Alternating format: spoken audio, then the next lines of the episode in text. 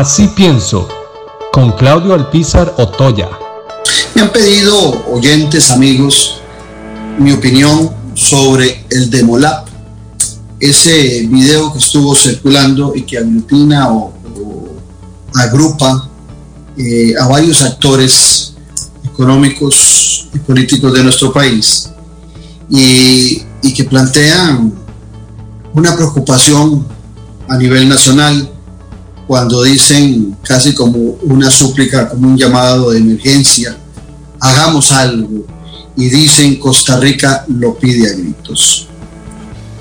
Ciertamente después esas dos frases suenan tal vez incluyentes, pero realmente cuando se tiene la oportunidad de ver el video y ver a los expositores, la conclusión es una. Lo que proponen a gritos, lo que proponen hacer como algo, es la misma visión que ha estado permeada en nuestras políticas públicas hace más de 40 años, ahora que hablamos de cuarentenas. Son las mismas soluciones eh, que se han venido dando, son los vaivenes de esa visión economicista sin planificación, que solo piensa en la economía, la deshumaniza y se aleja totalmente de las prioridades que tienen muchos costarricenses que no tienen una empresa, que no eh, tienen la capacidad económica de algunos de los que en ese video plantean las grandes soluciones en el país, ciertamente casi me atrevo a asegurar que la mayoría de ellos, sin conocer las grandes falencias y las grandes dificultades que en esa otra Costa Rica padecen muchos costarricenses. Esa visión neoliberal, eh, ese economicismo, es tan ortodoxo como el marxismo. O sea, esas dos posiciones extremas, el neoliberalismo y el marxismo, si en algo tienen coincidencia es que son ortodoxas.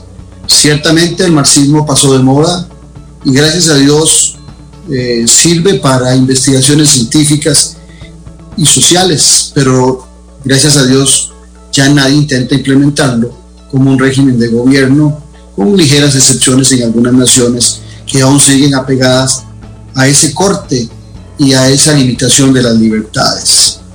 Pero el neoliberalismo, esa otra visión ortodoxa, esa otra posición extrema del péndulo ideológico, sí sigue manteniendo vigencia y sigue planteando un orden político en donde el Estado se ajusta a lo que el sector del mercado requiere.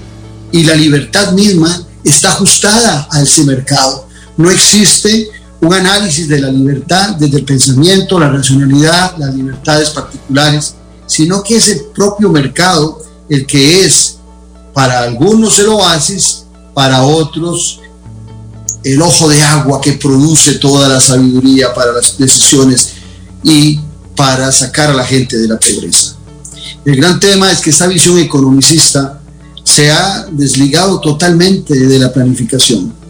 Nuestro país dejó de planificar hace muchos años y cayó en esa visión economicista. Y este grupo de Demolab, este video que ha circulado, lo que plantea es la misma visión ortodoxa de los economicistas, desarraigada totalmente de una sensibilidad social y con una visión de urgencia de hacer algo solamente por la visión del mercado y de la economía. Dicen que Costa Rica lo pide a gritos que hagamos algo.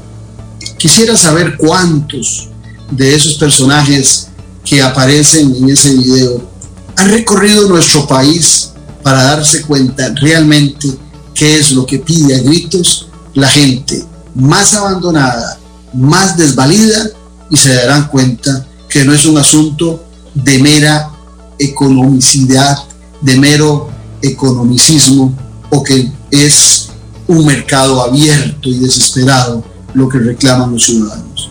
Son otras muchas cosas. Por eso el equilibrio entre el Estado y el mercado siguen siendo fundamentales para cualquier decisión política económica, social y humana.